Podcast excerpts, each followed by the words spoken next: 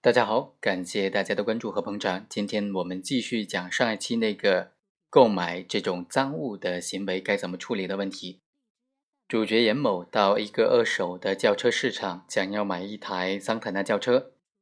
正好遇到这个卖主是刘峰，双方讨价还价，达成了八万块钱。但是严某说要试车，于是呢，对方说好，那你先交五万块钱，交完之后你就试车。剩下的款项支付之后呢，我们再来过户。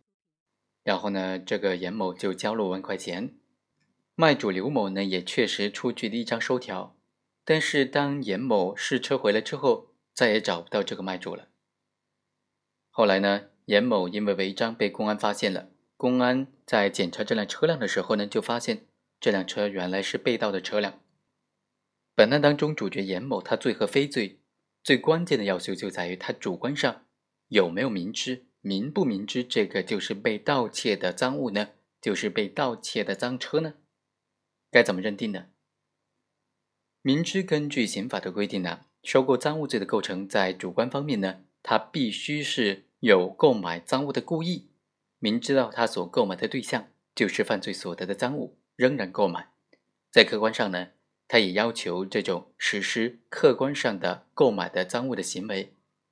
这类案件呢，往往认定这个涉案的财物就是赃物本身就比较简单，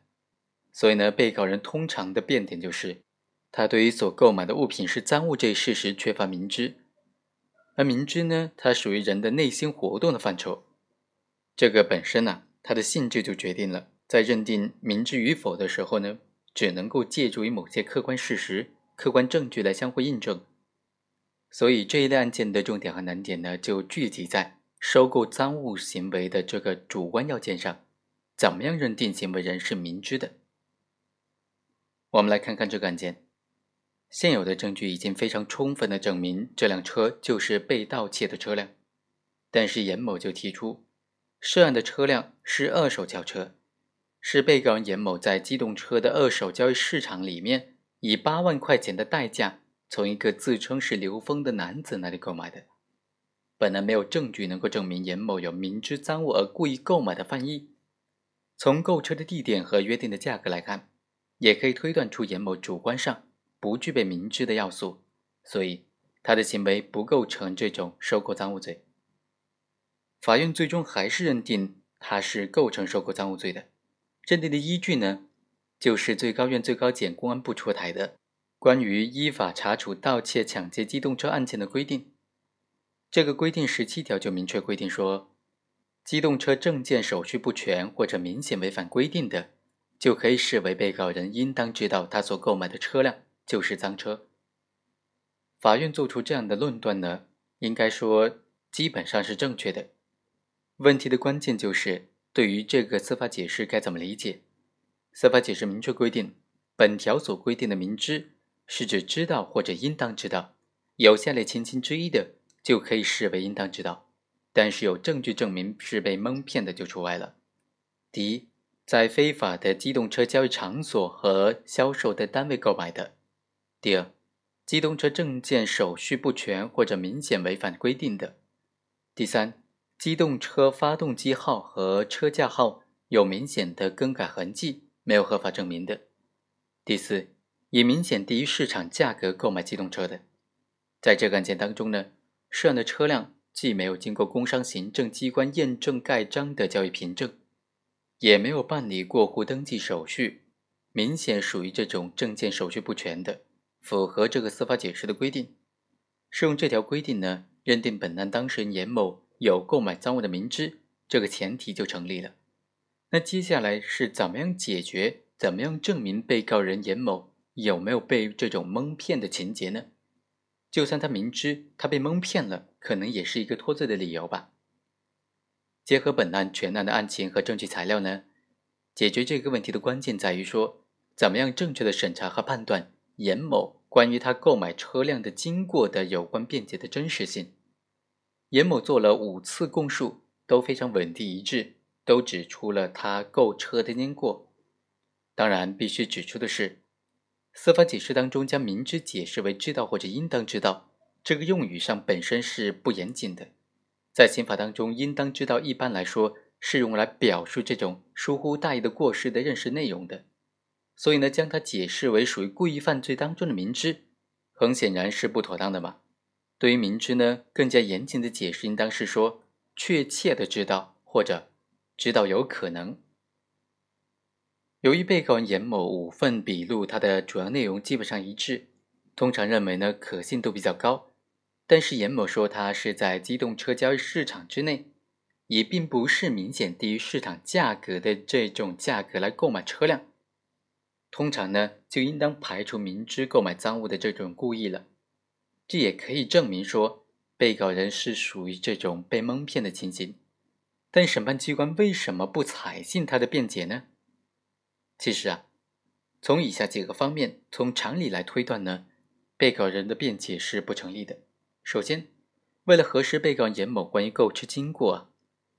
本案当中的侦查机关和起诉机关都进行了相应的调查，他们发现，这个市场之内呢，并没有一个叫做刘峰的男子，在这个交易市场呢，也没有任何可以证明被告人严某和刘某买卖车辆的交易凭证。这样的话，严某关于说。他是在这个交易市场之内购买的车辆，这个辩解呢就没有证据来印证了。第二，被告人还提出说，在他和刘峰商定八万块钱价格成交之后，他提出的试车，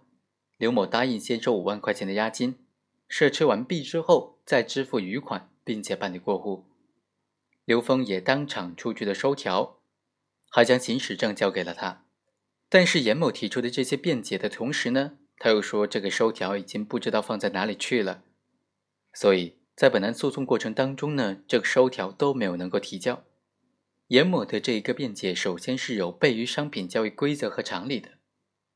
他从事的并非是一般的商品交易，他本人呢，也并非没有商品交易的知识，也没有生活的阅历，没有判断能力。他是一个成年人嘛，在对方不能够提供机动车的交易凭证。交付的机动车是否存在权利和质量瑕疵也不明确的时候，严某是不可能仅仅凭借一张收条就放心的将巨额的价款交付给对方的。第二，这个辩解呢也是有悖于常理的，因为即便他仅仅凭借这一张收条就将巨额的款项交付给对方，作为证明交易存在的唯一凭证，严某也不可能不妥善保管的。本案的案发时间。和严某自称的购车时间相隔并不是很长，他关于收条已经找不到的辩解呢，没有办法令人信服，没有办法不令人产生怀疑。第三，当涉案的车辆被确认为是被盗的车辆的时候，被交警部门扣押之后啊，严某就曾经向交警部门称说，这个车辆是她从她丈夫的朋友那里借来的，并且还承诺要将她的朋友带过来讲清事实。但是整个过程呢，他都没有将他的朋友带过来说明事实，如此前后矛盾的这种辩解，不得不让人对他的陈述的一致性、真实性产生怀疑。换句话说，如果确实由被告严某后来的辩解，这辆车是在机动车交易市场内以八万块钱的价格购买的，那么他不在第一时间就如实的向有关的机关做出说明，洗脱罪责，显然也是不符合常理的嘛。综合这些来看呢，本案应当能够认定严某是属于这种明知赃车购买的行为。好，以上就是本期的全部内容，我们下期再会。